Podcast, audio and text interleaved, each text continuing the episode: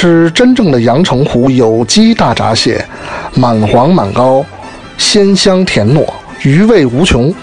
现在关注微信公众号“糖蒜”，回复“大闸蟹”，参加美食莫扎特推出的阳澄湖大闸蟹超值团购活动，优惠券有限，领完为止。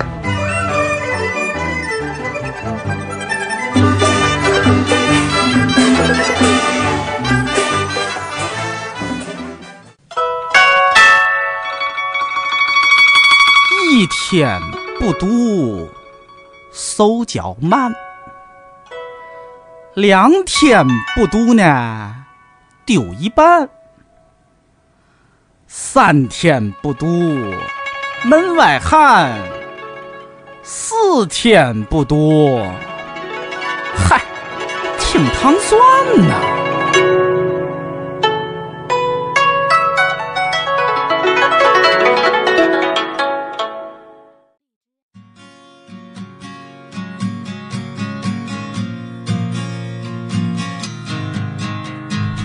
欢迎收听《糖蒜夜话》，我是瑞叔，我是尹丹。嗯，今天还是继续跟李老师一起聊一聊另外一个话题。实在不好意思，我又来了，压根也没走。嗯。这个是比较有意思，是那天就是说起来有这样一个测试嘛，嗯，然后就说很准什么的，然后我就做了一下，对，因为李老师在平时的教学中也是会用到这个测试，是吧？然后自己就觉得他的那个分析方法和他的结论都很，呃，科学，科学准准确度也挺高的，是吧？对，嗯，呃，是这样，这个呃测试的话，实际上是我们。在呃学校里边，给所有老师做 PD 的时候用的一个一个方法就是什么呢？我们的主旨是跟大家说，啊，我们所有人的话要注重个性。我们所以人和人之间是不一样的。虽然我们经常说啊，你这人是外向或内向，但实际上，呃，除了这两个维度的这个。判断之外，还有很多其他的方法。然后，呃，你怎么能够意识到人和人之间的不同，并且的话，通过这个，然后知道你的呃处事方法是什么，然后更好的能够跟其他人进行合作，就是扬长避短，是这么一个逻辑。对，因为我觉得外向和内向这个事情本来就，我很早以前就觉得很模糊。嗯，那有有好多人。也那某些方面特外向，某些方面特内向的，就是这个太太简单了，这个分类嗯，所以这个这个呃是把人分成了十六种人格。对，啊是这样，就是这个最早提出这个理论呢，是一个这是在啊十九世哎二二十世纪初叶的时候，是一个一个呃心理学家，他叫我看一下，他叫什么？是荣格吗？呃对，然后他是 Carl Gustav Jung。然后他是说什么呢？就是说，当时他把第一次推出的是人是分成外向和内向，嗯，然后同时的话，他又分成了几个这个，呃等呃方面。然后到了这个十呃一九二零年代的话，然后另外一个呃呃一个心理学家就 Catherine Cook Briggs，然后把他这个又发扬光大了，然后呃列成了这个现在的就是五个维度，然后来就。来分析一个人除了外向和内向之外的话，其他的性格的这个特质是什么？嗯，就这种分析方法的一个历史的背景。对对对，嗯，所以它实际上已经呃被用我们用了相将近将近百年的时间了。嗯。嗯，那它最终达到这种就十六个这种嗯。这么细，因为最开始就从两种嘛，对吧？慢慢就拓展开，然后这个是经过了很长时间的一个。那个什么，并且还在，因为我那天看了一下你发我那个资料，它好像还在继续的。对，就这并不是一个最终的真理，或者是一个不是不是明确的就确定的东西，还在继续的进行探索。嗯，对，实际上这是一个呃，让大家更更加怎么说呢？更加详细的、更加有理论基础的来啊，意识到自己是什么样子的人，然后意识到自己的优势和弱势的这样一个测试，然后就让你更加的呃理论的、系统的认识自己的一个。哎，那它这个十六种是都有什么呢？呃，这个这十六种的话，稍等我看一下，它是分什么呢？它分几种维度来这个啊判定大家的这个呃性格性格的？它是分那个 mind、energy、nature、tactic 和 identity，就是说你这人的。呃思想、你的能能量啊、本性、这个处事方式和你的这个身份特征，然后来这个来判断你这人具体是什么样的性格。嗯所以的话，就是我们经常说的那个外向和内向，实际上只是这五个维度中很简单的一个，它就是 mind，就是你这个人是怎么通过这个和你周围的环境来进行互动，来来判断你这个呃是外向和内向的。嗯就是在做这个测试之前，就像二位主持，就是你们想象，就或者你们的这个呃，觉得内向和外向是怎么判断的呢？嗯，说这人你怎么说？哦，你这人挺外向，这人挺内向。我觉得就是呃，别人眼中的自己和你自己真实的自己，和你觉得你是你自己是怎么样的人，这其实这三个东西都不一都不一定是重合的。嗯然后呃，我曾经就觉得我可能是一个单纯型的，就是就如果有一个比。呃这个程度的话，我内向程度可能会占很，就是都快百分之九十以上了吧。嗯但是事实上，呃，后来我发现，其实我有一些对某某一些事情的处理方式，并不是一个，就是呃还挺激进的，就是不是一个很退缩的那种，很往往往里收的那种那种模式。但这跟我不喜欢，比如说我没有那么喜欢跟人打交道什么的，这是两两种，就是是分开的，就是。呃，比如跟人在面对人的时候，我可能相对往后退一点儿，对，但是有些事情上我不是这样这么这么做的，对，所以这个就呃很难界定我是纯就是内向占了那么多，还是说我还是有很外向的一部分什么的啊？然后呃，实际上这对于这个理论来说，就是人外向或内向，不是说你在跟别人接触的时候，你这人话多还是话少，嗯或者你是不是呃嗓门很大呀，然后这样来区分，而是换说你在社交这个情况中，你是 之后的话，你是。呃，你这个 battery 你是释放能量还是从中获取能量？这个是、呃最基本的一个一个区别。比如说，就像我说实话，我之前以为我一直跟别人说，实际上我是内向型的人格，他们就 You must be killing me。然后，因为我这个人实际上跟别人相处的时候是很融洽的，他们说啊，你那你是喜欢很很喜欢社交，你一定是外向型的人格。但是实际上以这个理论来说的话，我测完之后，我确实是内向型的人格。是什么呢？就是我不介意社交，但是社交之后的话，我会觉得很疲惫。嗯。所以的话，在社交的过对，在社交的情况中，呃，是一个情形中，我是是一我本身是很愉快的，嗯但是我是一直在释放自己的能量。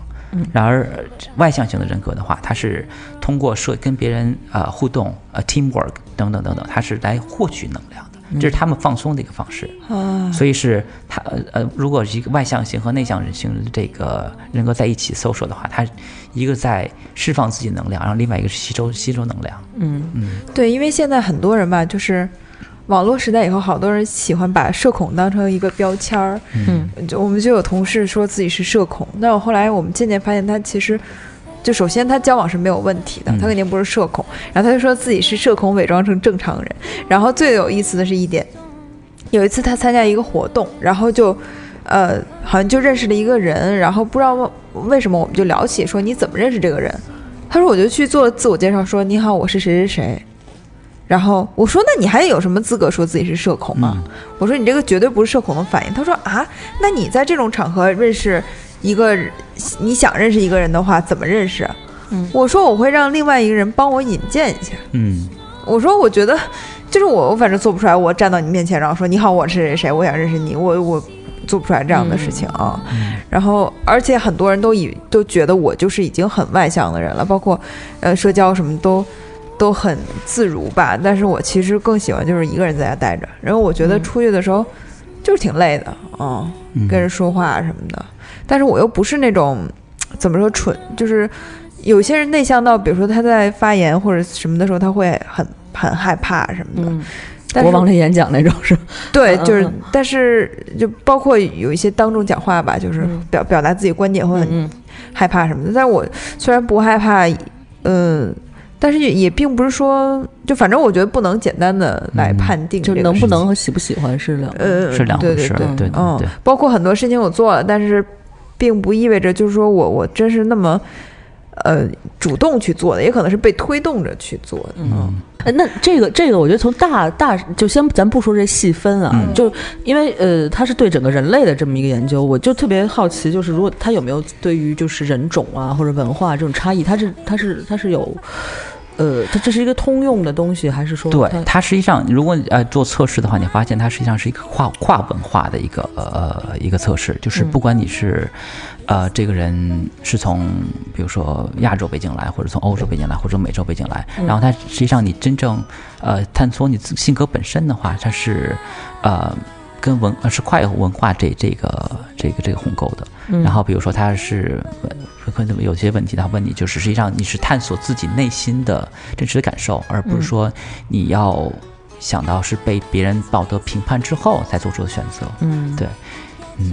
哎，刚刚才说了五个，刚才说慢的是吗？对，然后后面是呃，energy，energy 啊。第二个这个能量的话是什么呢？就是它是，呃，看我们是怎么来处与这个世界接触，而且在怎么来处理呃外界给我们的信息的这样一个一个维度。嗯，比如说我我测试之后的话，我是嗯 observant 是什么呢？我就是呃是那种特别。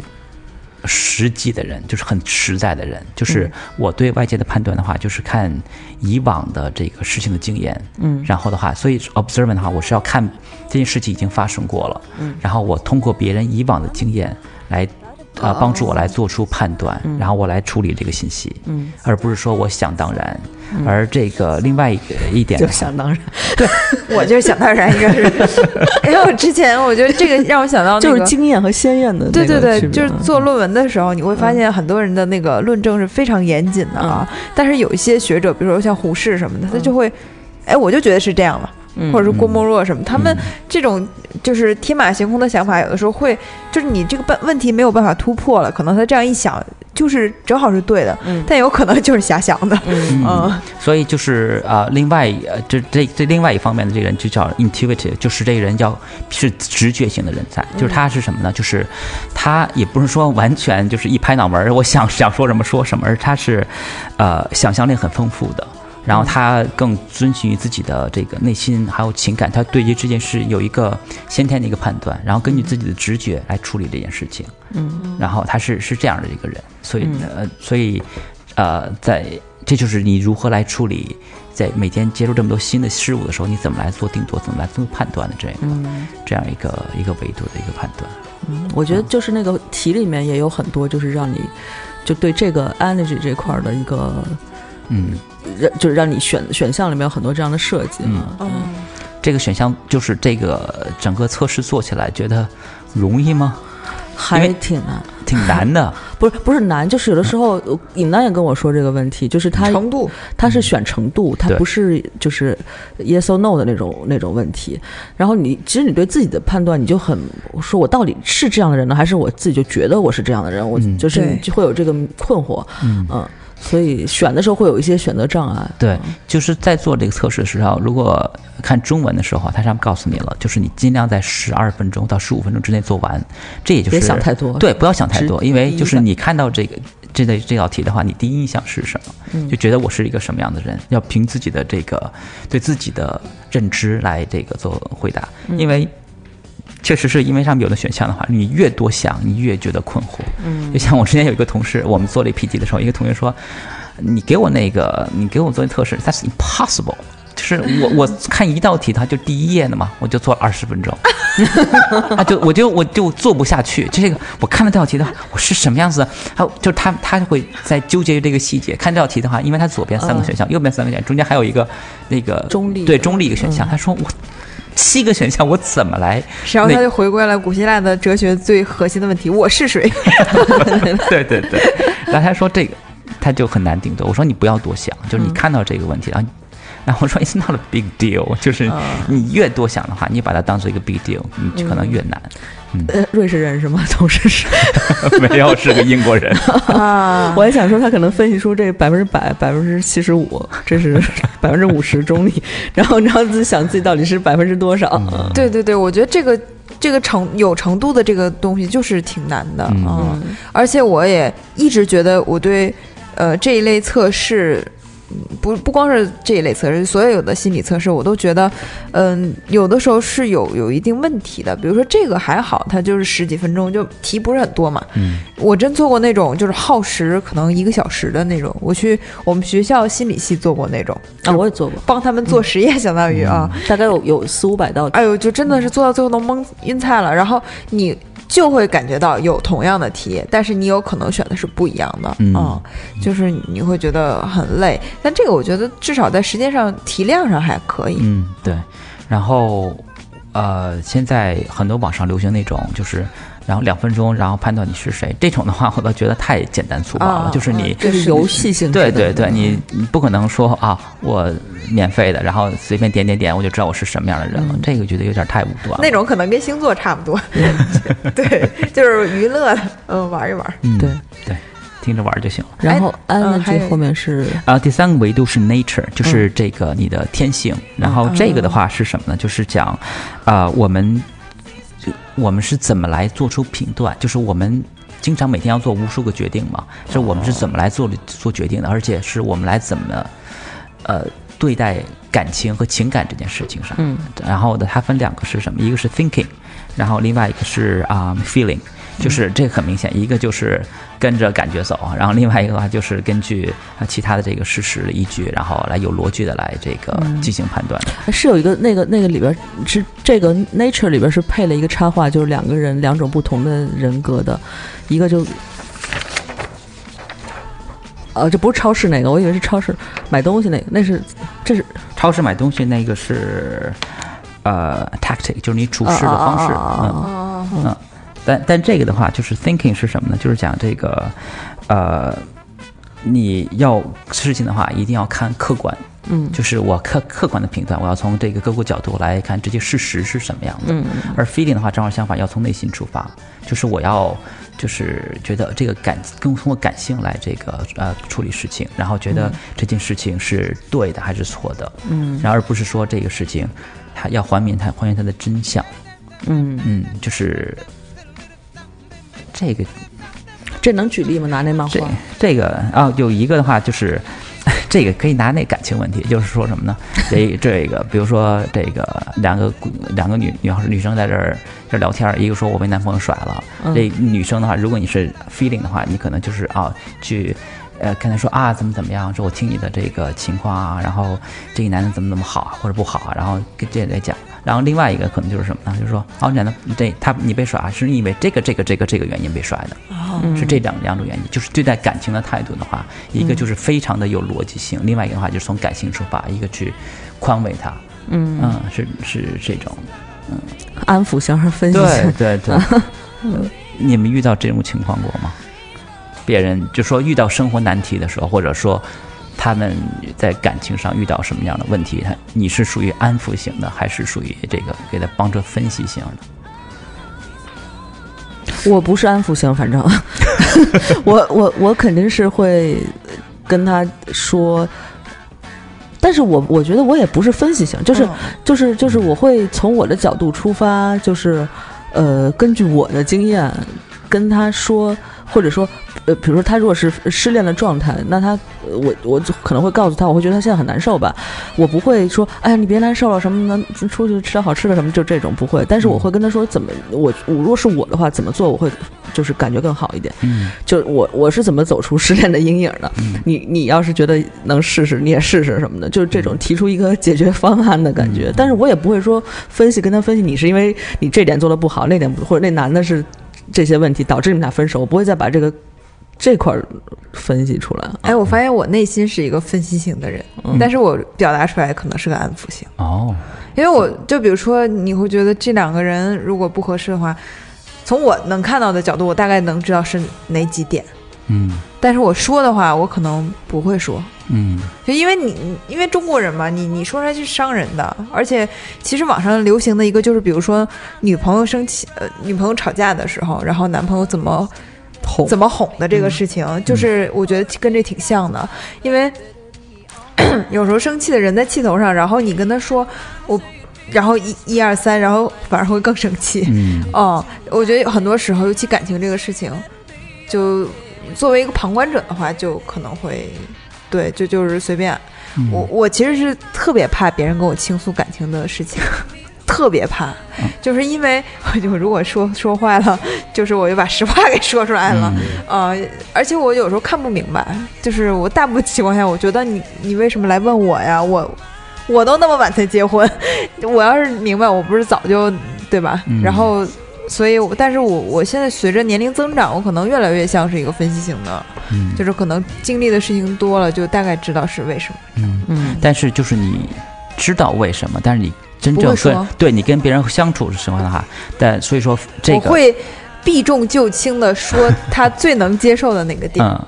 所以就说那个 feeling 这一款的话，它是它寻求就是 social harmony，就是你好我好大家好，嗯，就是不要伤害大家的感情，就是我以一团和气为就是合作，然后这种共同进步为这个契机，而不是说是说不管你我就是做一件事儿，知明明知道你是错的，然后我知道哎好，我这时候的话我要安慰你，这样的话你才能够进步，所以这只是 feeling。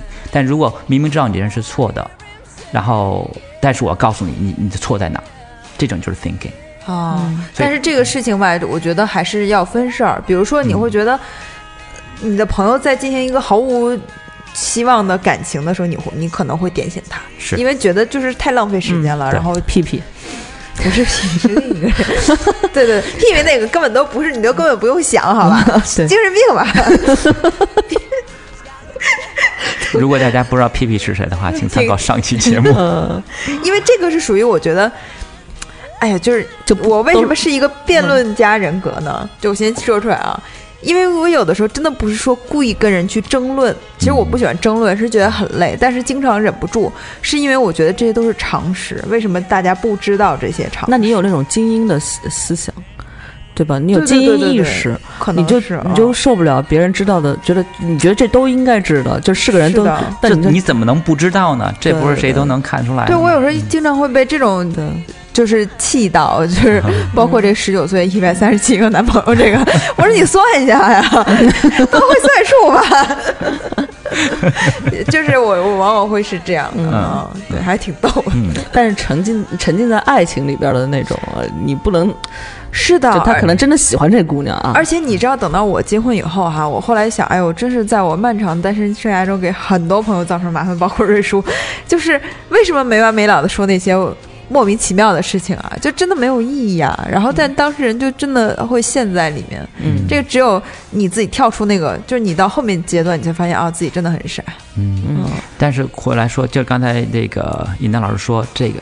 我有时候是这样，有时候那样，这确实是。如果你在做测试的时候，你会发现它是两个极端。但有时候你不是真的说百分之一百或者是百分之零，还是你可能是更倾向于哪件事。这样，所以说你不可能做事，凡事就是说我没脑子，不不不顾及大家的感受去说。但是你更倾向于遇到这件事的话，你会怎么样？对，包括这个测试的结果，它也是每个是一个比例的对对对对，就是你更倾向于是什么？哦，百分之多少的内向，百分之多少外向？对对对，它是这样来来结果。对对对。嗯，还有下面是下面一个是 tactic，就是你处事的方式是什么呢？就是，呃，我们是怎么去工作，然后我们学习，我们做计划和真正做具体的具体的这个决断的时候，我们是怎么来处理的？拖延症。哎，你这我就是典型的拖延症。呃，我我这个就拖延症就可以归到这里。对对，归到这里边就是。呃，我那个看完了之后说，这这完全就是我，是什么呢？就是你明明知道，就是你做好了计划了，明明知道明儿就交了，哦，明儿交，明儿再做，嗯，就是你总是给自己找各样的理由，然后但是，像我这种人格，就十六中这十六个里面，这我这种的话，就是虽然我会拖，但我都给你做做出来，嗯，就是我虽就是我是就是老师最讨厌那种孩子，就是我告诉你啊，明呃这个周五交。然后周二提醒你一次周三提醒你一次周四提醒你是我永远不做，但是周五的时候我给你交上去。你不是老师最最讨厌的，还有那种就是不做的。哦，那彻底不做。对对对对对。但是就是那种就是今天看还没做，后天看没做，大后天看还没做，哎，但周五一周五交给你。啊，是这种。老师说你 你怎么做出来的？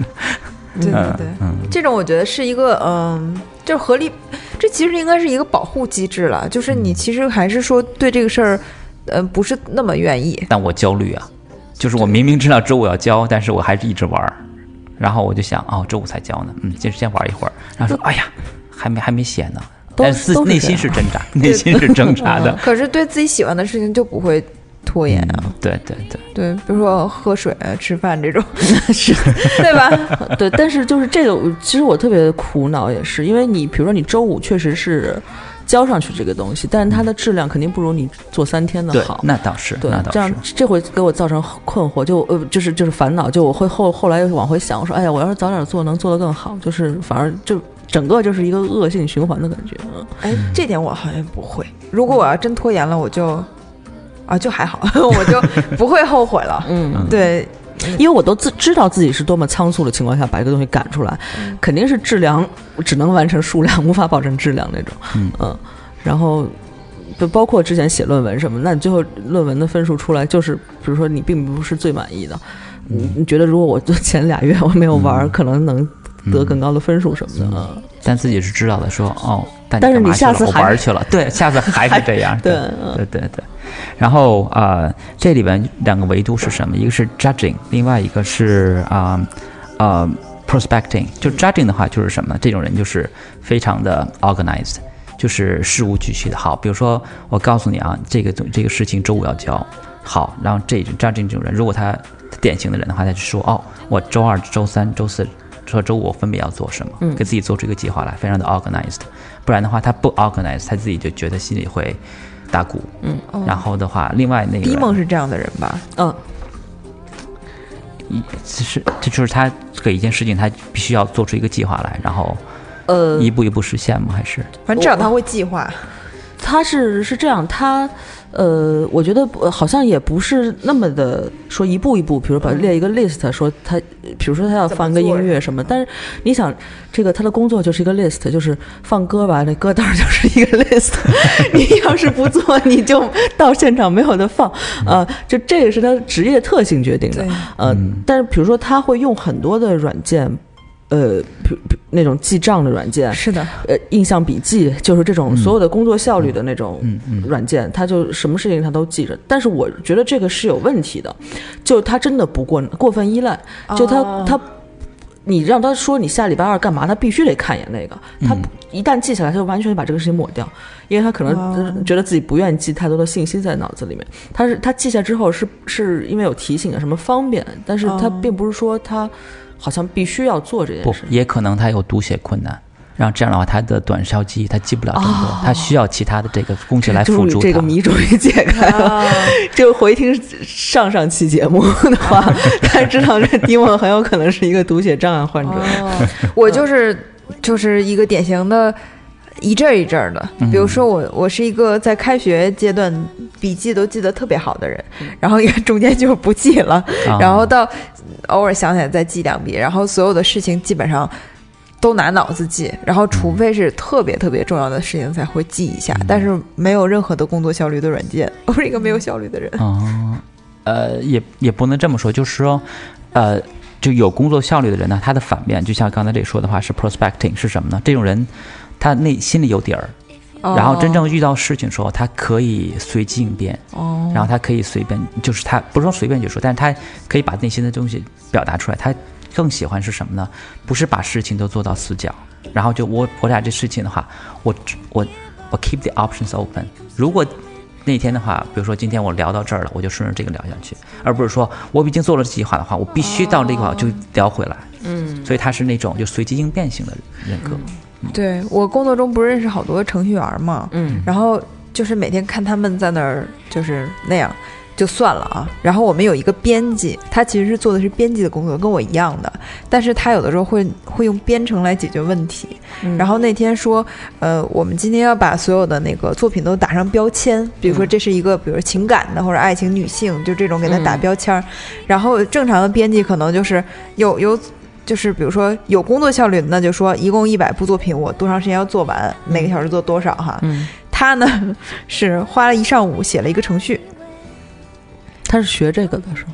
他自学的吧？反正不知道。对他本，反正他本职是个生物学博士。嗯啊，然后他就写了一个程序，然后程序一跑，他这事儿做完了。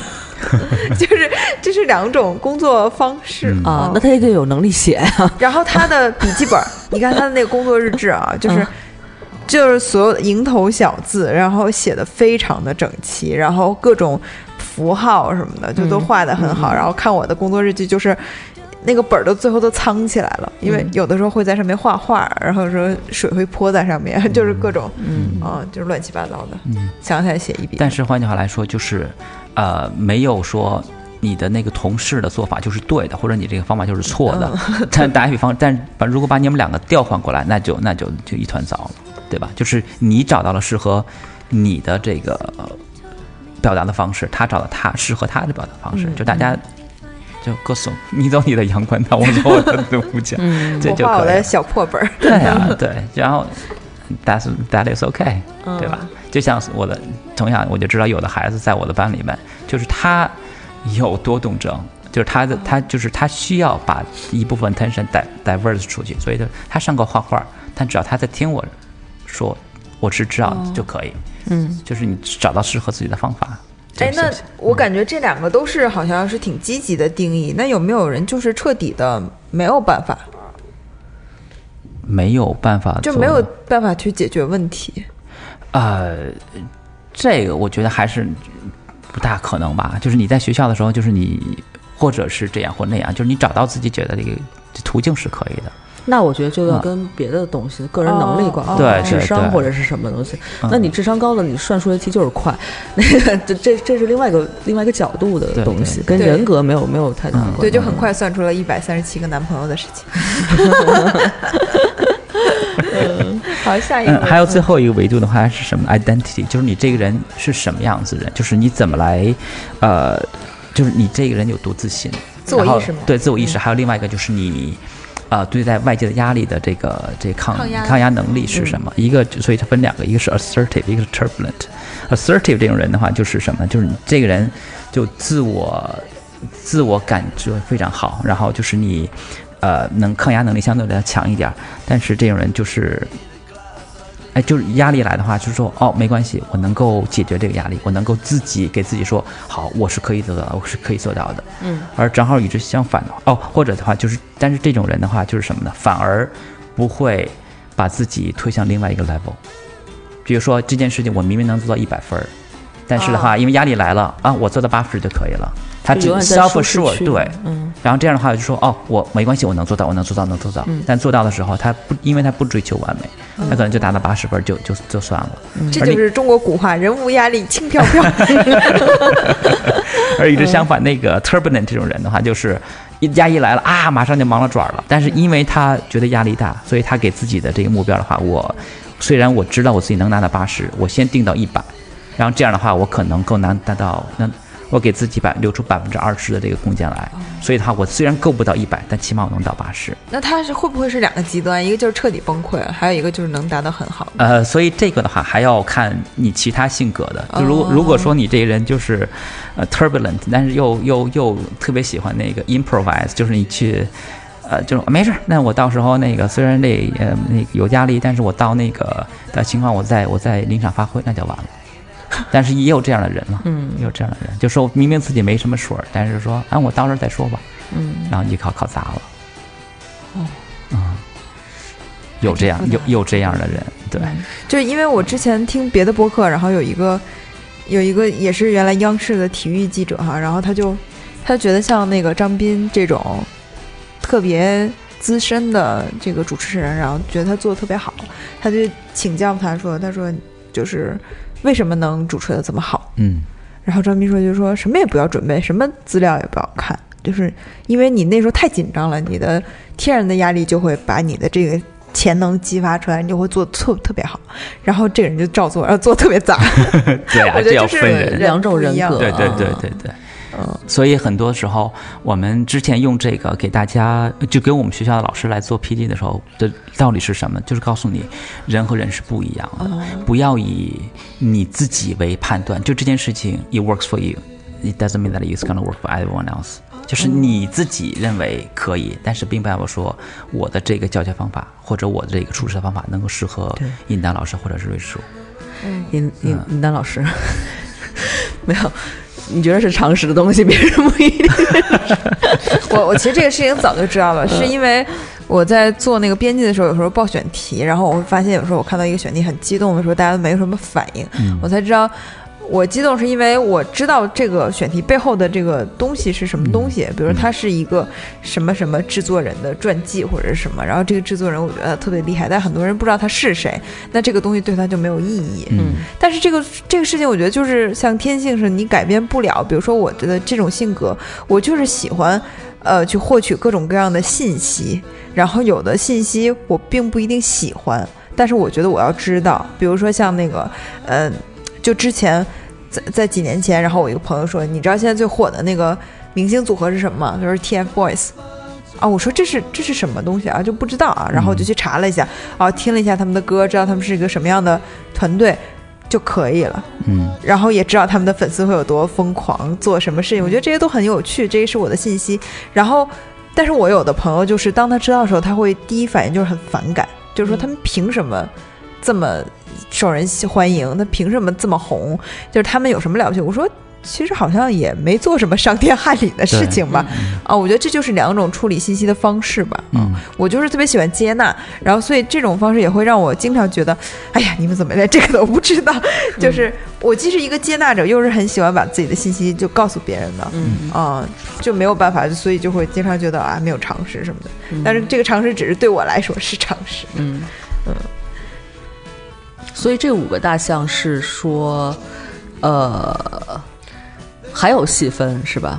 呃，这五个大项的话，就是你大概看完了之后的话，你更倾向于哪个？就刚才说，我们有百分比，每个项目里哈，你更倾向于哪个？然后这样的话，它呃，给你细分出最后。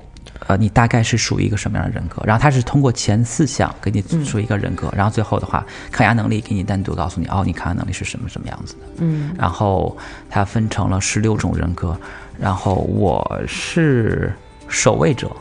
啊。然后听听起来说。哇塞，还挺酷的这个。呃，听起来。Guardians。但听听起来。是吧？Of the galaxy。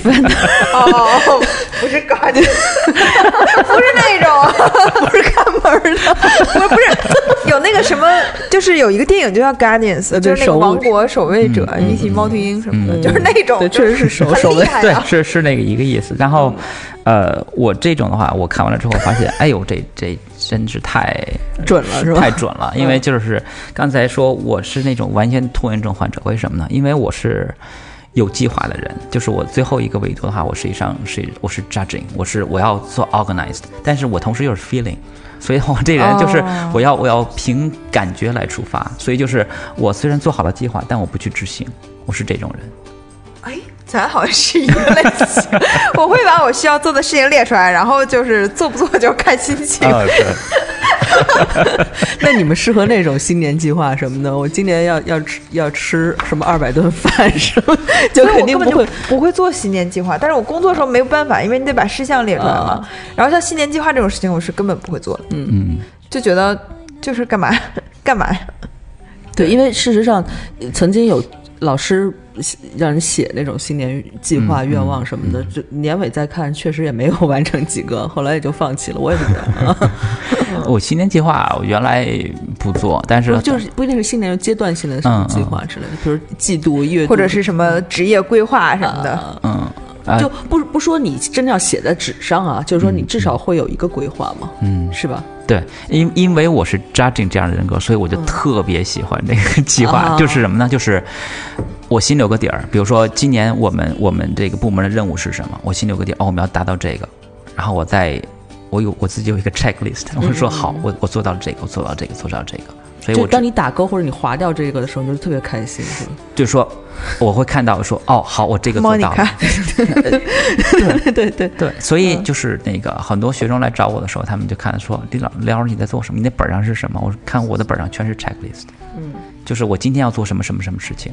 然后我做了什么什么什么什么，然后我跟他说的话，这是那个你们要你们可以学习的一个 organization skills。然后那学生看看啊，转转也不也完全不不照用不照做。所以李老师上次说第一次来做节目，我跟他说就看着聊什么的，对，很紧张，现挂，非常的紧张，他真的有点心里有点那个什么，嗯。就像上说上期聊的时候说聊聊聊聊欧洲的见闻，然后我自己写了个列表，是我说我可能聊可以能聊这些事情，就我自己要要有有个准备，嗯，我不能临场发挥，我就不是，嗯。对，我正在重新做这个题，因为我当时把这个发给你，就是关，就是我看完就关了，然后我发现我发给你那个和它最后的结果其实是不一样的，就是没有那么详细。哦，就你自己做完那个是很很详细的表，但你发给别人那个只是一个大概的。嗯，所以我现在要重新再做。是吗？我都不知道。对，等等我 等会儿给我们十分钟把这个做一下。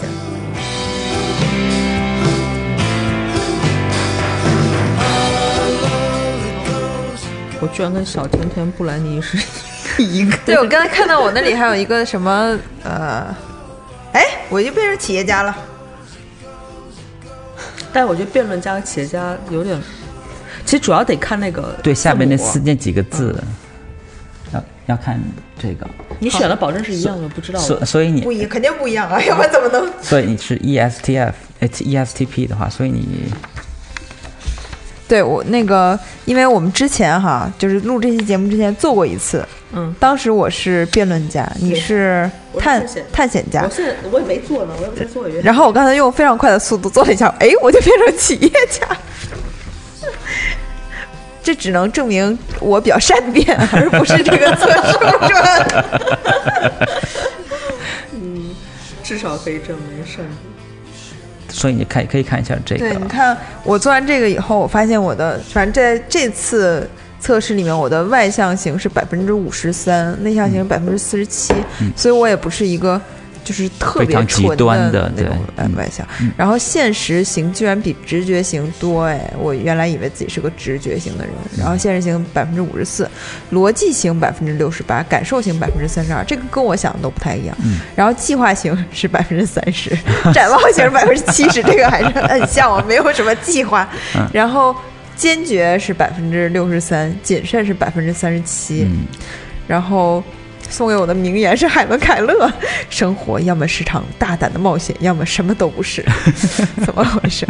我这明明是辩论家呀！其实辩论家跟我也挺像的。嗯，咱是在录节目吗？是啊，已经录了是吧？对啊，对啊啊啊！对不起，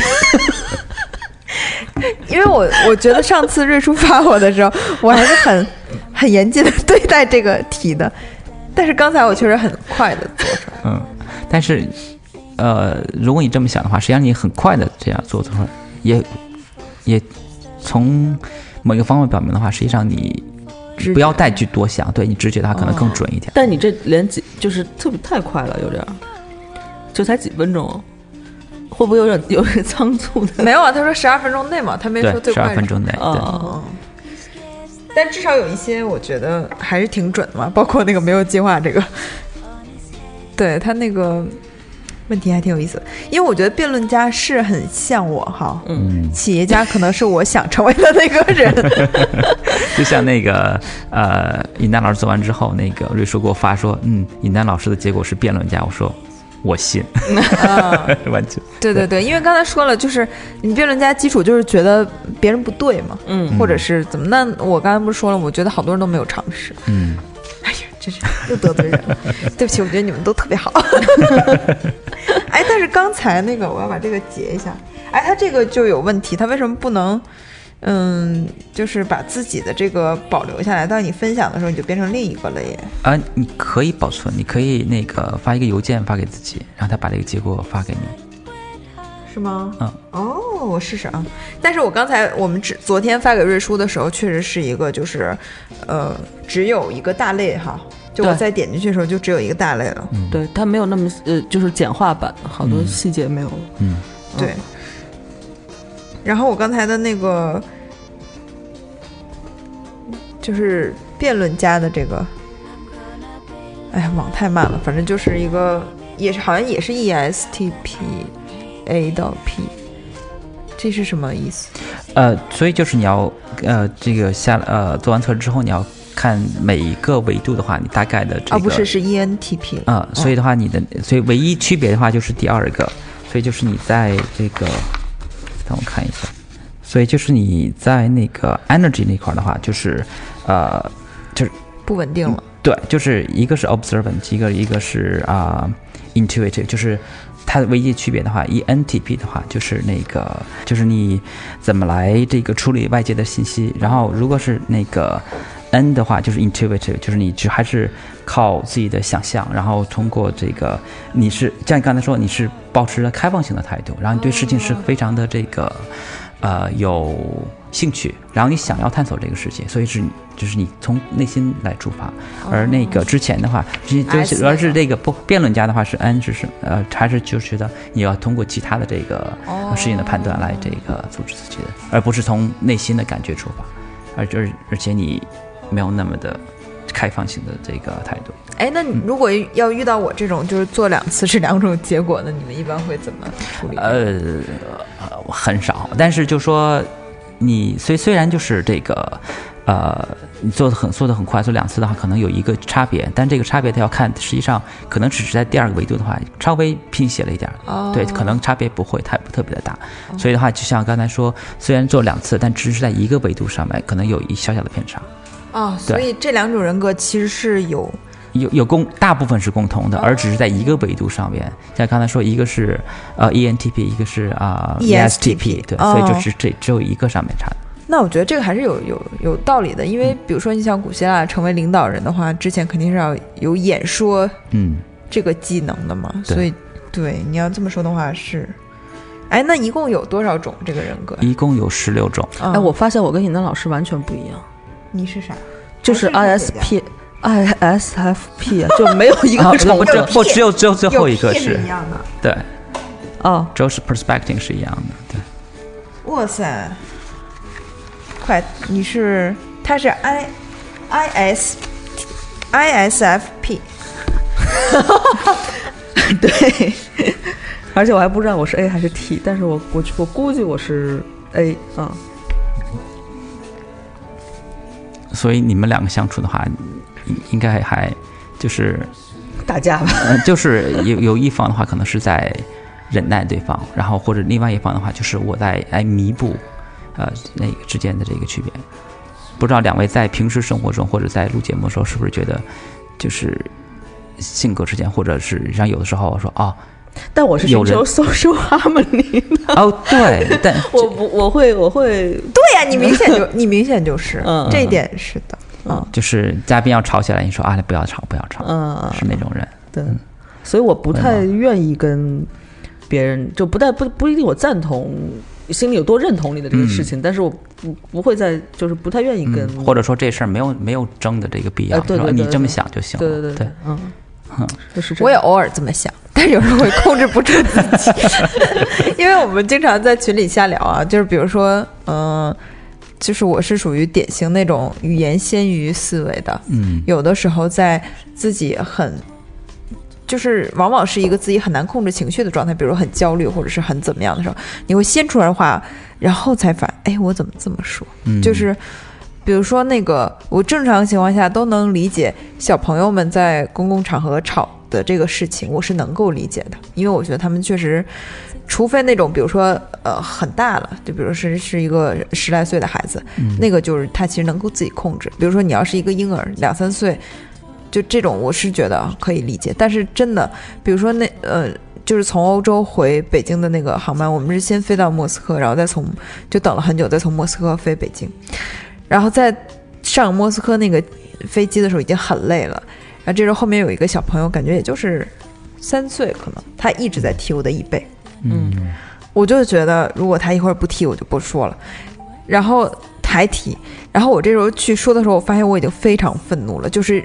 我平时不会那么说话的，我说的是小朋友，你不要再踢我椅背，就这样的话。嗯但是如果就像我刚才说，我那个如果有人跟我拼车，我可能会跟他说不好意思什么的。嗯我其实也可以这么说呀，我说小朋友，你不要这么踢，阿姨很不舒服。我觉得这样的他父母都不会觉得有什么问题哈。但我那么一说，就是一个很凶的，然后因为长时间旅行蓬头垢面的一个阿姨，然后就非常怒气冲冲的跟他说，说完以后我也后悔，但是我已经说出去了。对，所以被冠以了养生朋克的，睡得又这么早，然后还这么凶，对，还有一次就是那个在拍那个证件照的时候，然后就是也是办通行证的证件照，旁边有个小男孩就一直在旁边喊，就是那个啊，我不想拍，我不想拍。然后，但是我那时候一，你知道那个证件照不是又没有头发，又没有什么，就他一直在弄我的头，就很烦躁。然后他又还在旁边说：“我不要拍，我不要拍，别说话了。” 家长都在旁边，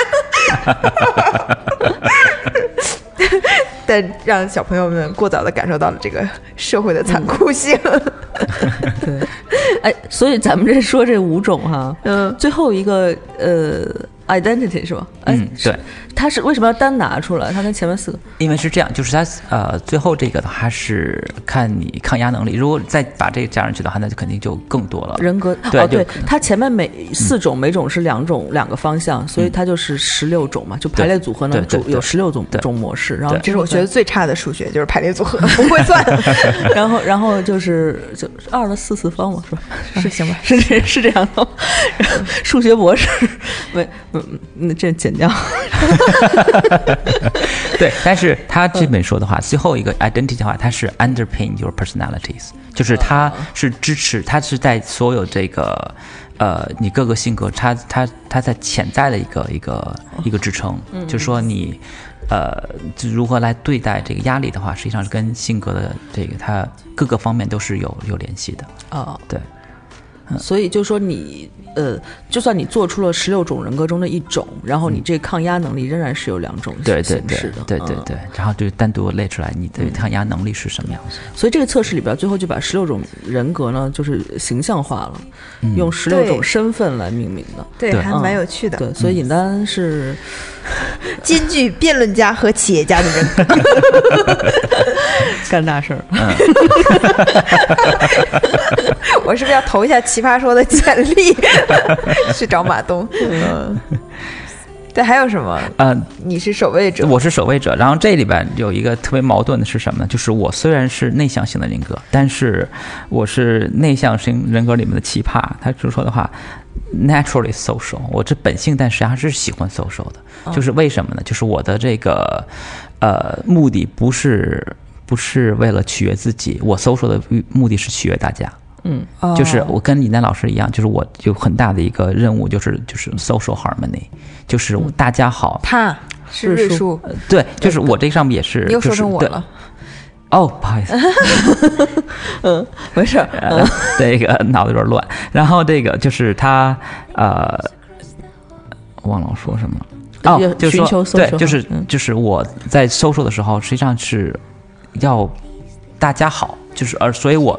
以自己 social 来作为作为代价，然后让大家来保持一团和气。然后，呃，而且这里边有一个特别逗的，就是，呃，呃，我这种人的话，就是你如果团队做出了这个这个成绩，然后哎最好，但是如果你你别感谢的时候不感谢我，我会生气。啊，你就觉得我都做出牺牲了，你居然没有看到眼里。对对对对对，就是，但是就是他，呃，你不要感谢我一个人，我会觉得我会觉得 awkward。但是如果你感谢团，就是你不提到我的话，我这人觉得，嗯，你那个不重视我啊。嗯，对我也，我也，我也会有这种感觉。对，然后你记得《老友记》里面那个 Rose 有一次，他就搬到了一个新的公寓，然后大家都在为一个即将退休的那个公寓管理者，嗯，那个。呃，花钱，然后准备给他办一个 party，他就觉得我刚搬来，我为什么要花钱？然后他就觉得我不是不花，不能花这个两块钱，我就是要坚持我的原则。对，因为我根本又不认识这人，对对对，没有享受过他的任何嗯。但是如果要是那个，我觉得咱们在座的三个人可能都会花这两块钱吧，就会觉得哎呀无所谓了。两块钱，两块。对，但是他就是坚持，所以他在这个维度上，他就是那就就跟咱们是不一样。对，他就说我是 judging，我就说我有什么事情的话，我就要告诉别人。对，不要说因为我要一团和气而这泯灭了这一对牺牲，然后你是错的，我就要指出来。对他这个，我觉得他这个人物性格塑造的还挺好的，就是比如说他很多方向都很一致。他住酒店的话，他一定要 躺到最后一分钟，然后拿走所有拿走所有可以拿走的东西。对，然后他其实你想他做的这些事情，在咱们看来很奇怪，但他又没有触犯任何的那个违规，他就没有任何违规，然后他。就他可能就是觉得我这是我应得的什么的，对，做的很很充分，嗯，还蛮有趣的。所以如果这样的话，就是极客就是我们，比如说生活中说的那种，就很极客、很怪咖的人，就容易是。就是这样这种吗？不一定啊，就说你你说这样回来说极客的话，他不一定是内向型的人啊。就像因为那我极客的话，只能说我可以跟自己相处，但并没有说我不喜欢 social，而或者我从 social 中我不能获取能量，它是是两个回两回事。嗯，可能就因为他的具体问题。对，因为因为根据他的这个呃性格来说的话，他好像看起来是极客，然后或者像那个。呃，我咱们看经常那个《生活大爆炸》里面那个 Sheldon，然后好像说说他是，呃，是 geek，但实际上的话，他那个人对，在我看来的话，他，他他跟内向外向没关系，他是典型的是自闭症患者，他是自闭性人格哦，是吗？对对对，他是他是以自我为中心，然后他他跟内向外向完全没有没有。对，他是不懂得 social rules regulations，而和我是不是要去取悦你那是两回事儿，而是他，比如说你朝我笑一下，我不明白你笑的意思是什么，对，就我不能够那个，I I can't read your social expression，就是你你冲我笑一下，可能的话，你可能是那意思说哦，这个挺好的，或者是可能在不同的情况下，你笑是不同的把含的不同含义的，但它是。看不出来的，所以这个说明我们在这个维度都是更大众一些、更开放一些，是吧？对对对。因为我在西班牙的时候，不知道为什么老有那种老爷爷对我笑，就是比如说一个公车开过去，然后那个公车里的老爷爷就会对着站台里上的我笑，然后我就对他笑。然后还有就我上了公车，然后老爷爷就看到我，然后就会对我笑，我不知道为什么。只有老爷爷是吗？老爷爷偏多，嗯，就老爷爷很多，然后那个。就是小伙也有一次，就是让我觉得很奇怪，因为西西班牙有那个 dabas，就是那种就是叫西班牙餐前小小食，然后它有的有一种形态就是一个面包上面有一些东西，然后它拿牙签那么一扎，然后有一家我们去吃就是完全是 dabas 那个点，然后就是然后每个人就过去自助型拿，我我一开始看的时候我看没有叉子，没有就没有夹子什么，就自己拿手拿，然后就有一个。人开始跟我说话，就是他，我一看他是厨师，他在那个送餐那个小窗口跟我说欧啦，嗯，然后我就以为他是说不让我拿手拿，我说我看一下没有，然后他就说哦，然后又欧啦，然后就是那种你知道吗，在搭讪什么的，然后我就啊。然后我说行行行行行，然后 表示他可能真的以为你只有十二，嗯，也有可能，因为我我深刻的感到他们是判断不出亚洲人的年龄，就就像咱们很难判断出欧洲人大概是个什么年纪。欧洲这么民风也还可以的，就是比较热情的国家，看上一个十三岁的小女孩，一个人在不是和一个十四岁的小男孩，你在等公交车，是不是好想冲他们笑一下？啊，原来是这样，我的分析是这样的，嗯。嗯，反正这确实有很多老爷爷对我笑，嗯，就是好可爱，想摸摸头那种，还真被摸头了，嗯嗯，真的是被摸头了，那天。惊了，当时在等那个 去马德里，明明是朋克，对，去马德里折扣村那个大巴，然后因为我们去早了，然后就看到一个大叔在那儿坐着，然后我们就觉得那个，呃，也不知道是不是这个，然后就感觉很慌。当时后来，后来就是按进去问，他说对，就是这个，然后我们就继续在那等。后来这大叔就上车了，然后他一会儿又走下来，然后冲着我们下来过来，因为就我们两个人嘛，那。就两个方向，那我就笑了一下，然后他就对我笑，然后过来就摸摸我头，我当时就，这一一头的问号，就是就是在干嘛？为什么要摸我头？那你之后的反应是什么呢？没反应，他就摸完我头就走了。然后你就一脸蒙圈，就对我就发发微信跟朋友说，为什么他要摸我的头？就我的分析是有可能的哈，呃，有有可能，有可能，显小啊，也可能对，因为还是那句话，就是他看不出咱们。的年纪是多少？而且我这个身高摸着也趁手，是吧？黄金比例。哎呦，真是当时，但是真的是有点懵。就我知道他这是司机大叔，就是好人，长得也挺帅的一个中年大叔。但是他摸我的时候，我还是觉得，而且还是你能感觉到不是那种就是有有挑衅意味或者是色情意味的，但就是就还是就是友善友善的这个。就还蛮有趣的，对。哎，刚才怎么说到这个？就笑这个，嗯，含义什么的。对，你要是这么总总分析的话，我在欧洲要疯掉。为什么对我笑？别笑。嗯但是人别人对你笑，你大概知道是什么意思，是哦我会笑，对对对对，对，不会说你笑，然后你 闭中止，那不会。嗯对，其实这个过去说中国人在这方面是比较那个，嗯，就是封闭的嘛，就是面对面都没有什么表情，比较含蓄对对对然后说。我记得好多当时就是像读者青年文摘这种，作为国外见闻什么的，都会写，就是美国人见每个人都打招呼什么的。嗯然后其实你看，随着这个时代的慢慢变化，中国人其实也变得越来越开放了。我们也会就是至少不会板着脸吧。比如说，如果这个陌生人真的只在一条道上跟你过来，你也会就是笑一下。对对对，嗯你会吗？我不会。陌生人就没有什么 social harmony 的这个需求，我不不会跟他对视的。啊，是吗？啊，因为我是在之前有一个单位，就是就中信，嗯，我就会发现，哎，好奇怪，因为我在之前那个出版社就是像一个更小型的那种公司，大家都很熟的那种感觉。到中信，我会发现，哎，前一天我这个人我还在跟他一块儿练瑜伽，怎么第二天他见我就就没反应？啊，这有一面之缘是另是另外一个呃情况。对啊，我就觉得，哎，我觉得太奇怪了哈。纯纯的陌生人，中国啊，啊，然后后来我就会，嗯就哪怕他们不对我笑，我也对他笑一下。我觉得不管怎么样，我至少对你笑了。嗯嗯后来我发现，其实好像熟了以后也就还好。啊，嗯，就是我不知道你们在国外旅游的时候会有会没有人看你，看就是看就是看哦，就是目不转睛的看你，盯着那种对，啊盯着那种会发嗯，我没注意过，就是老爷爷盯着我笑 笑到你心里都毛了是吗？没有我就会冲他招手，然后安静就在你在干嘛？我说他对我笑啊。在我之前在阿塞拜疆的时候，就是我受到这种礼遇，哦。就是咱们在国内的时候，就是如现在北京好多了哈，就是如果你在二线城市、三线城市，如果你是哦。老外的时候，有时候他会盯着你看，对吧？嗯是这种盯着看的话，实际上我一开始的时候，有的朋友就是旅游的时候啊，有的朋友说，哎，那个你看这么多人盯着我看，然后我就跟他说，那是他们没有意识到他们在盯着你看，哦就他大脑没有，他不知道这是不礼貌的就行为，毫就是不掩饰的。对，然后他，然后我我说的话，那更更更重要的话是你怎么来对对应这件事。他说的话，这样，他对着我看，我就对着他看，这样的话，他意识到哦，我在瞪着别人，他就他就意识到不好意思了。你可以跟他说嗨。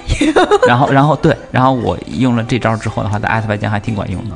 哦好多人看我，然后我就盯着他看，说哦哦，我在国内遇到过啊盯着看的。啊，为什么呢？就是你在交通工具上，比如你是呃坐着或者站着，就是你是一个稳定状态啊，嗯。就是你忽然发现就有一个人一直看着你，然后也是你的这方法，就看他，但是呃，我觉得有大部分情况可能是你说的，就是看，他是就是他愣没有意识愣神了到他在看别对，人。对然后但是有有有遇到过那么一两回，就是我一看他，他马上就眼神就是躲躲掉，但我再往看的时候，还在还在看。又又回来看我，然后我就真的一直看着他。嗯，那 他就看到是有意识的，对对，看看到最后结束为止，就是就我下车为止啊，就遇到过这样的事情。因为如果要是同胞之间，就是同一个人种之间的注视，往往就是比如说被注意到了，而不是那种比如说，哎，这个人长得就肤色跟我们不一样，就嗯好新鲜啊，然后我就一直吃惊的看着他。这个嗯我觉得意义是不同的。但对于我来说，这个东西是我特别，就是我会我会着我会有点急的那种。如果一直这么看着我啊，我就会觉得不管我是什么地方，你你觉得就是吸吸引到你的目光了什么的，但是我觉得太不礼貌了。嗯，对于我来说是一个点，这个不不不跟一般踩我下鞋子什么的，这不是一个量级的。对我来说啊好，那咱俩正好相反这两件事儿。啊，对，尤其当我穿一个白鞋的时候，谁踩我，我只是 哦，我还以为别人说哦，别人瞪着我，然后我自己然后那我再撩一下头发，对，我以因为我为是完全相反。我我之前就是有有过，一直到现在我也没解解开这个谜哈。就是有段时间我在杭州骑自行车的时候，老有人骑过我，就是越过我，然后转头看我，就这个。我就很奇怪，然后后来我想，可能是因为从后面看我是个短，就是很短头，他不知道我是男的女的，那要 看一下吧。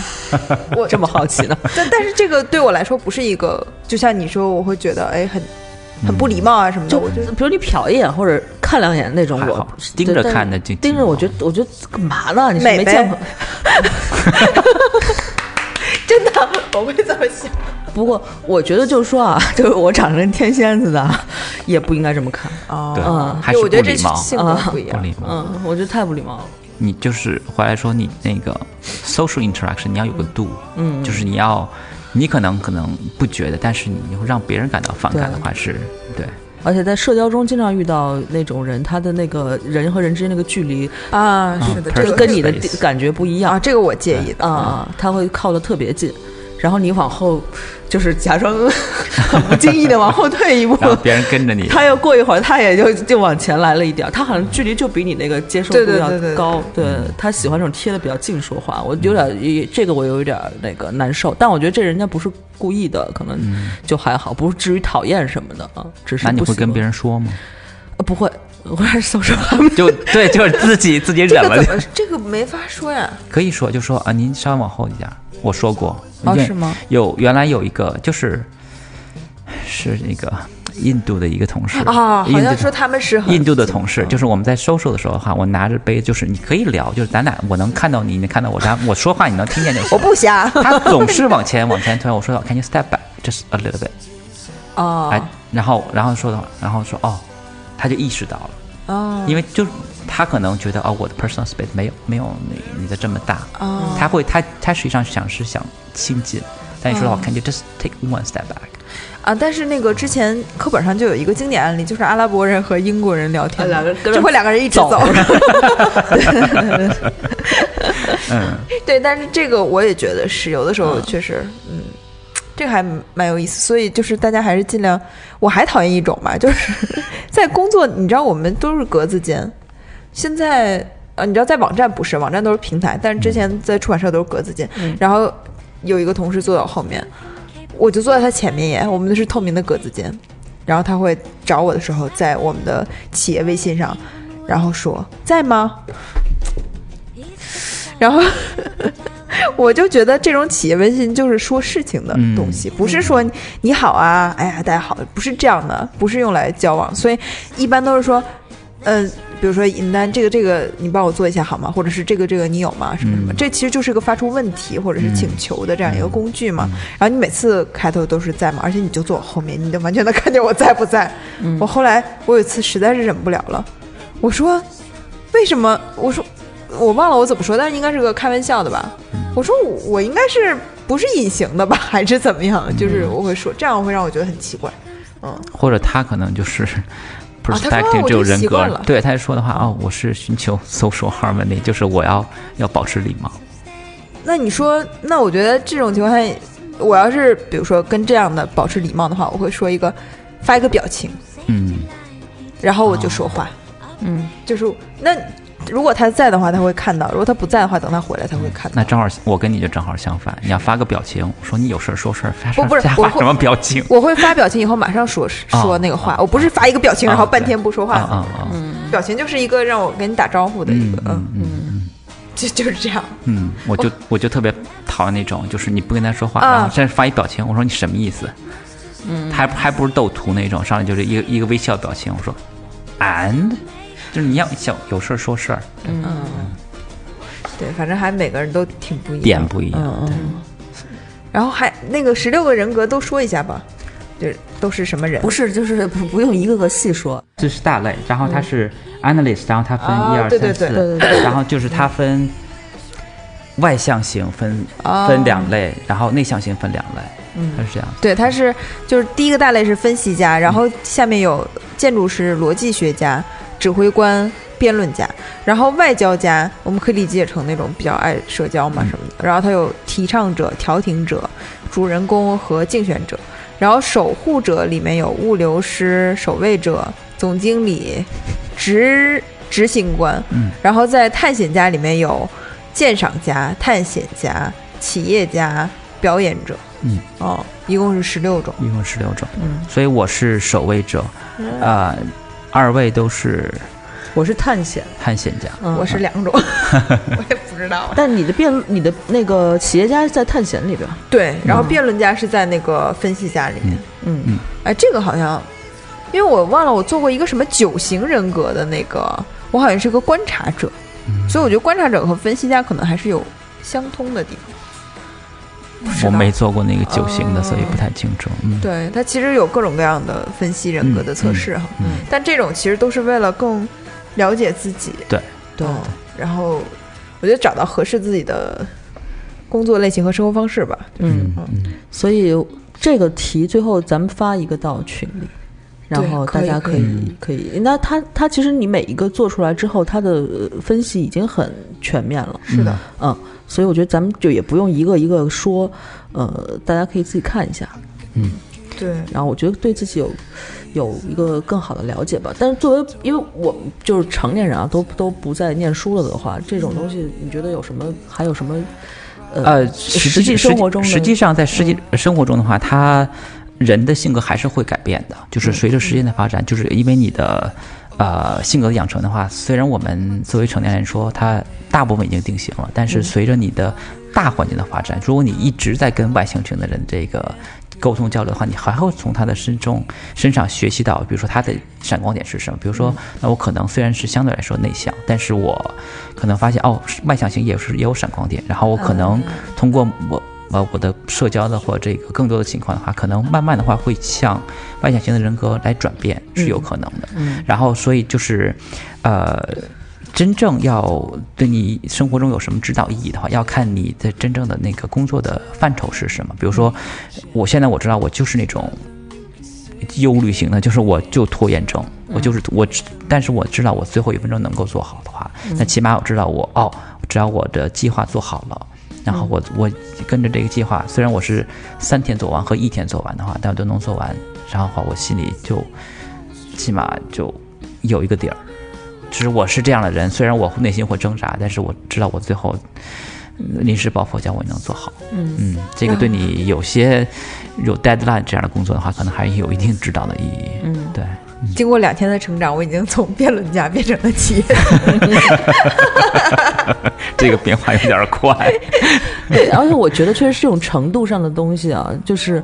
也许你做做隔一段时间再做一下这个题目，也也许结果不一定是完全一致。对对对，嗯，对，其实我就清晰能感觉到自己在性格上的变化。嗯，就是就是，如果要是小的时候认识我，会是我是个更更冲的性格。啊，现在其实也就像我刚才说，其实你有的时候发火或者什么，你会后悔吗？嗯，那后悔其实就是一个自我审视的一个过程，你会下次尽可能的去做一个调整。嗯。说到自我审视的话，实际上那个就是要从我专业来说的话，我觉得，呃，我们作为成年人一定要意识到自我审视或者 reflecting 这个的重要性，因为，呃，人类是唯一会反思的动物，嗯，而且我们的反思的话不一定是阶段性的，我们随时随地都在反思，而你。越能够意识到自己反思的重要性和指导意义的话，越能够帮助你在生活中，然后更一步呃进一步的成长和这个改善自己。嗯，对，这个很重要。嗯，我觉得有有孩子的家长可能也需要了解孩子吧。如果要是通过这个测试的话，嗯，对吧？因为很多家长都自以为很了解自己的孩子，但其实并不是。对，然后这结果可能让你大跌眼镜，觉得哦，原来这孩子原来都是应付我的。嗯。对对搜手号儿对，因为我昨天还跟我姐姐聊天，她说，她说她她以为她妈妈，当然这我姐姐这个是比较正面的例子啊，就是说她觉得她妈妈好像不觉得大人不懂我，但事实上大人也可能很懂你。嗯，就他他成绩从小也很好，就是我跟王源的姐。嗯我知道。嗯，然后那个，他他后来他说他说。有一次，他很就是前就是前一阵跟他妈聊天，然后他妈就说：“其实你这么多年成绩好，不这真的不是因为你爱学习，就是你有一颗虚荣的心。”然后，然后他他他说：“对，说确实是这样。那我真的没有多爱学习，但是我就受不了那个我的成绩在往就是不在不在上边，对我受不了这个事儿，不不代表我有多爱学习，嗯，对学习没有那么大热情，其实，嗯。”啊，那如果仅凭这个就能学习好的话，那也那也很厉害耶。就他说，我可以有两种方式，就我玩儿，如果我能力够强的话，我我我我不学我也能到那个 top ten 什么的，然后我学我也能到 top ten，就是这个如果可以选择的话，他选择不学。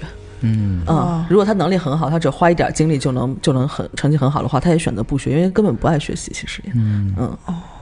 我觉得学习的方式也是一个，就是比如说，可能老师，嗯，是就咱们小时候传统的那种教育方式，也是包括经常考试什么的，你想想也觉得很烦。但是，比如说你当你知道一个什么事情很有趣的时候，然后你就会不停的找他的那个资料，其实你就是一个自我学习的过程。嗯，可能很多人都会喜欢这个，但我发现确实现在大部分人是不喜欢学习的，这个这个是一个社会的普遍现象，大家会把时间都浪费在。就很奇怪的事情上，不是这个，我我我那天好像是看一个文章里面说，就是学习这个东西，因为中国的这个教育制度和那个呃，可能传统的那些观念上的一些东西，包括家家庭教育的东西，然后让他其实是把那个自主学习的这个能力和这个欲望给压压制掉，对对对，嗯，所以现在就有一种就是触底反弹嘛，就是彻底都。就不管，像你，我觉得因为是没有被压制掉，也是因为一直在享受教育，中国教育给你带来的。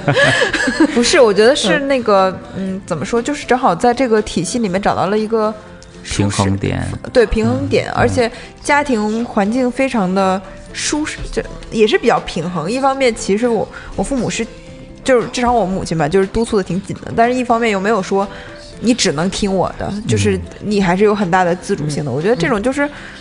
好像比较相对比较健康吧，所以就，而且就我又是一个喜欢收集信息的人，嗯，所以就就可能是这样。所以就说到又说到学习这一块的话，就是像我现在在学校里边，就是 IB 这块的话，它呃第一个 program 就是 PYP 啊啊 Primary Years Program，它的学习方法就是什么呢？就是 concept driven，就是以概念为先行，然后的话能力为辅助。然后的话，呃，你在教学生信息的时候，是以这个孩子的兴趣为切入点。就是你打个比方，我要教，比如说动物，然后的话，你要研究动物的时候，我不在乎你真正研究动物是什么，但是你要从几个方面来研究这个动物，比如说它的习性也好，或者它的这个生活的环境也好。然后你，你比如说有人选雪豹，有人选这猫头鹰，这个这个无所谓，但是你。学猫头鹰的时候，我告诉你要从几个方面去找到它的信息，然后你给我做一个 report。哦，这样的话就是你不是一刀切，就说今天我们教这个哺乳性动物啊，哺乳动物，然后你大家所有都去找哺乳动物，不是这样，而是的。所以这样的话就是，所以刚才尹丹老师说的话，不是说很多人不爱学习，而是他学的东西他没有兴趣。哦，是对对，所以如果你要对有兴趣的事情，你要你还是想要探究它到底是运行规则是什么，他想去学习，他想要知道这件事情，所以你首先要挖掘他这个学习的兴趣的话，然后再接下来就很好教了。对他那个明显就是教不是灌输知识，是教方法嘛，嗯，对吧？所以但是中国至少我们这代受的还是灌灌知识的那个路子，嗯，而且我觉得就是这种方式其实对老师的要求更高，比如说像。嗯，自然科学这种还可以，就是比如说生物啊什么，地理什么的。要是一个理论性的东西，其实你是很难首先把这个事情不用概念或者不用公式的讲清楚的。就比如说你你讲一个力学的，呃，或者是比如说爱因斯坦的那个定律，你就很很非常非常难。你说怎么牛顿可能还能拿几个小锤儿 演示一下，但是有的就是更理论性的就很难。所以我觉得。因为中国教育又是一个特别讲求效率的，就是觉得你首先要高分，然后让所有人都知道，所以你看它短时的效果是很好的。比如说 BBC 做那个纪录片，中国老师带的那个班成绩就是明显上升，然后我觉得这就是。可能现在人类也不停的在找这个平衡点，就是说，可能中国教育的孩子是成绩好，但是到后面创造力差。然后西方其实也并不像咱们想的，就是最后都能成为天才。其实也有大量就是完全被教育耽误的孩子，所以就可能就是都在找这个怎么能更好的。对，但是回过来说的话，就是你让一个喜欢体育的人去学物理，那那这个这个是对。所以你这个测试其实是。就是让自己和其他人都更明白，都是什么样的人。对对对，然后你自己知道了啊，我自己更更清楚的了解自己的话，才能够更有指导性的意义。然后怎么在生活中、工作中、学习中，然后更怎么说呢？更有指导意义吧。对，就是知道自己的能力的，活明白点。对对对对对对，嗯，极限，差不多。哎呀。行，今天这个时间差不多。对对对，还挺有教育意义的这这一期节目啊。对，不要下回这个，不要只是有教育意义的来节目来找我，我 最后说的说的，就好像要是说教一样，没有，这不是上一期刚聊完那个 嗯 欧洲的事儿，玩儿去。对。对对，寓教于乐。李老师，当时你一开始说要聊拔牙的话题，我特别，咱也聊一聊，给你实现这个梦想的机会我一。直不我知道，牙已经好了，不用。不是，我就在想你当时想聊啥呀？因为我是因为我是想就是拔牙的时候，因为我的过程是非常非常痛快的，但哦是很很对舒服是吗不不不是说舒服，但是就是那个从我从决定，然后到拔，然后到后边呢，就是一系列的话，实际上我是没有太就太痛苦。哦但是我就是我听到太多负面的，因为跟哦拔牙的这一块，所以我我特别想知道，就是大家对于就拔牙或者就是大家的心理活动是什么？我是对这个很感兴趣，哦所以的话，我是 就是这么一个切入点。嗯，但我有一次看到一个文章，也让我觉得很新鲜。他说，嗯你拔掉一颗牙，你会丧失一部分记忆。哦，这是科学研究的一篇论文。嗯我觉得这个还蛮蛮神奇的。嗯但哦，那他有有没有案例说拔了一颗牙丧失了什么记忆的那种？我没有看那个原文，哦但它就是一个新闻。我觉得应该是你面部神经非常多嘛，他可能就是会有什么。嗯啊，哦，有的人不是至少出现过那种，比如说你这个牙，呃，你这个智齿长的，然后说不能拔，因为太往上了，会牵扯到面部的神经嗯什么的，嗯就是各种各样的嘛。但是确实，我从八月份拔智齿到现在已经是两个月，我那个洞还没有长上，就是很慢。嗯，我比你强一点，我这个洞快长上了。我也快了，但是还没有，就是 所所以你们俩这聊什么？不要拔牙呀。我我的那个洞快其实好像长上，好像你那个洞还没长上，但是也快了。什么没营养。对，但是你你也不像是那种，怎么了？我我 get 了他这一点了，他俩好吧，唠嗑呢。对啊，就是唠嗑。他们想聊拔牙吗，边上有一个黑线的，哎，但是你老师是是不是很注重牙齿健康的人？我嗯没就是还好，我觉得越长大的话，就觉得哦，牙口好，真的是你身体就会好。因为没有办法，牙齿是没有办法，就是叫什么自己再生啊。对，嗯无法再生的嘛，嗯所以就嗯你你就那一口牙，而且人对人的那个牙齿是没有进化的，对，就它其实相当于就能用个三十年，如果不好好保护的话，你就会磨坏。嗯哦，你要想活得就是更长寿，你牙齿更好，你就要定期去检查呀什么的。嗯，其实姐夫也许可以来聊一期拔牙，他不是老治牙吗？在德国也治牙什么的。他据说因为那牙，然后保险都巨贵嘛。嗯，对，反正就是牙齿不好的话，就、嗯，我说那你都交这么贵，你赶紧看去，给全换什么的，哦，好好用用这保险啊，要不然交那么多钱。对，他在德国嘛。嗯，我在瑞士的时候也看过一次牙，特别的贵。然后那个医生也告诉我说，我觉得你特别的这个。呃，要小心，因为不光是这一颗牙的问题，还给我指出了很多很多的问题。然后当时就心里一惊嘛。然后但是我一问他价钱呢，他可能要几万块，就是全做下来的话，几个几个疗程要几万块的瑞瑞郎。我说那我做不起，我做不起。瑞郎啊！对我瑞，我说我对我对不起。然后后来的话，我就我说你先给我大概做一下，然后我回来那个等夏天我回来北京之后的话，我去那个医院一做，人家说我把我那个那几个疑虑都跟人说了，人说你这没事儿，然后给我灯光两下就做好了，嗯然后然后而且还还能那个报销。哎，你在瑞士工作没有走没有保险？有保险，但是瑞士是什么呢？瑞士是。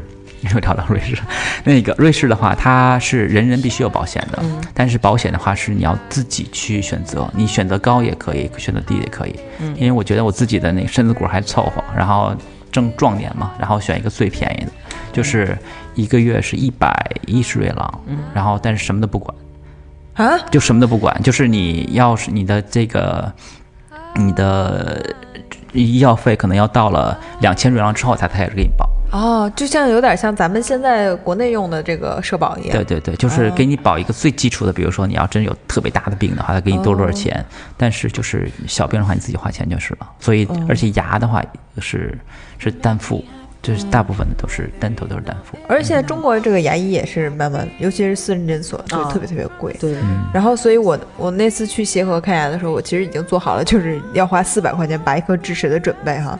然后那个后来一算，才一百二十二块钱。然后我说，然后我就去交钱了，然后发现他给我少算了一个拔牙的钱没算，他其实就给我算了一个拍片子的钱。然后那个那个医生还说，啊，就，有个老护士，他说你怎么？他说你要跑了就不用交这钱了，你怎么不跑啊？我说，哎，我现在跑还来得及吗？我说咱们不是那个素质高吗？后来一交钱好像是几块钱，就是特便宜。我说我说还是五十块钱，我忘了，反正就特便宜。我说我为这点钱跑，我也是够没气子的。就是因为我那个智齿长得非常顺，他就直接给拽下来了。他他就不，有的人就是横阻生嘛，那种横的，他要给你敲碎了，就是他要先把牙龈划开，然后敲碎了再给夹出来，这就算是一个手术。嗯这就很贵。嗯啊，所以就是哎呀很疼是吗？我我我我想想我就觉得这敲碎鸡皮疙瘩，挺难看的而且而且牙医一看病，你就你在外面你就听叮咣，你看他拿个锤子，你以为在干嘛？呢他们就是这样的，因为牙是骨算骨头嘛，嗯就是那种治疗方式非常简单粗暴。嗯我拔的时候，就就算是顺的嘛。然后，呃，拔的时候，然后人家说啊，我开始拔了，给你打完麻药，打完麻药之后说，我开始给你拿一小钳子拔拔，哎呦，长得还挺结实。然后拿一个特别大一钳子，然后我当时就 就自己心里就开始有点打鼓了。然后人家噔噔两下下来了，然后说这就完了吗？完了，就就对，你在哪儿看的？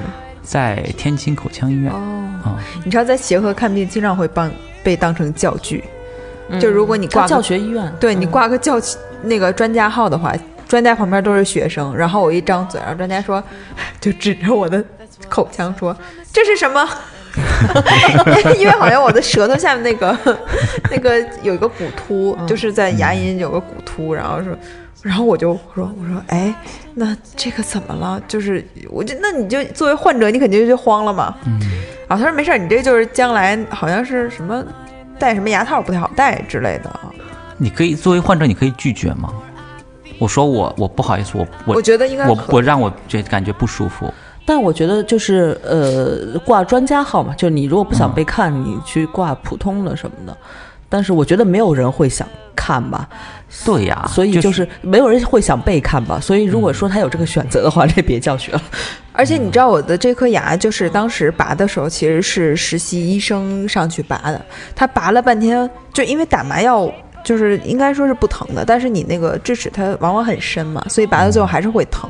然后他往下拽的时候就疼都不行了，然后他还是有点拽不下来。后来就是让 医生，医生说，就他直接就给我弄下来了啊。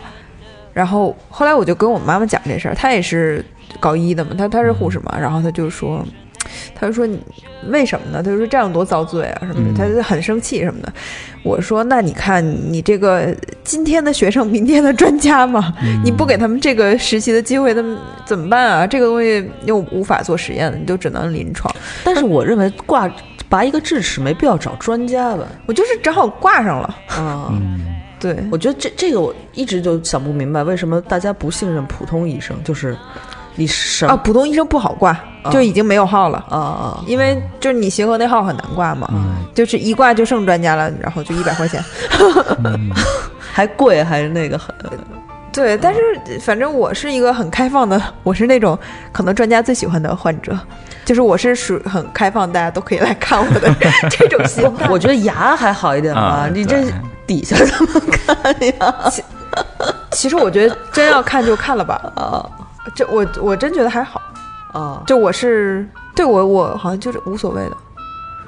啊，你们俩都不是是吗？啊！我连公共澡堂子我都不想去，都是女的，我都不不行。公共澡堂我是不行，但是要看病的话，我会把它当成一个医学的，就是我会觉得，嗯，这是科学。对我一旦有这个想法，我就是可以的。我这个没事，儿，这段剪掉，我们不。所以我这个应该是很逻辑型的那种，啊，是对吧？是，对对，就是你你你你看到这个目的了，然后你要达到这个目的就无所谓。对我觉得无所谓它是一个 procedure，它是一个过程。对它对对我来说，那是一个，嗯、就是我就是教具，他们就是教学，我不是一个单纯的人，就跟我这人没有关系，所以我不会觉得他是对我个人的侵犯。我不行，哦，我不行，就是有些地方可以，但如果就是涉及到隐私的话，说不好意思，对啊，对你你侵犯你让我我你让患者感到不舒服，那我好厉害啊、我我我照抢做不到。好，这块儿看着剪一剪。好，那李老师，你这个进到你聊拔牙的这个心愿了，开心吗？今儿晚上能睡个好觉了。嗯，终于这 checklist 可以对，划掉了这划掉了。嗯这个心愿、夙愿，那个好，那我们之前那个其实静默群也有人在聊哈，说看大家能我们能不能聊个法医什么的这种。嗯我觉得这个首先这个太专业了，我们也得认识法医，是吧？大家可能指着赵敢娥介绍一个法医，嗯，对，如果我们要有的有这样的渠道的话，对，也因为我不太明白他们这种公检法系统的那个那个，对能说的这个尺度，对对对对对对，嗯，所以到时候看吧，嗯，虽然我也挺感兴趣的这个话题，嗯，对好啊，嗯，那今天就到这里，嗯，谢谢李老师，谢谢大家，拜拜。拜拜。Ooh,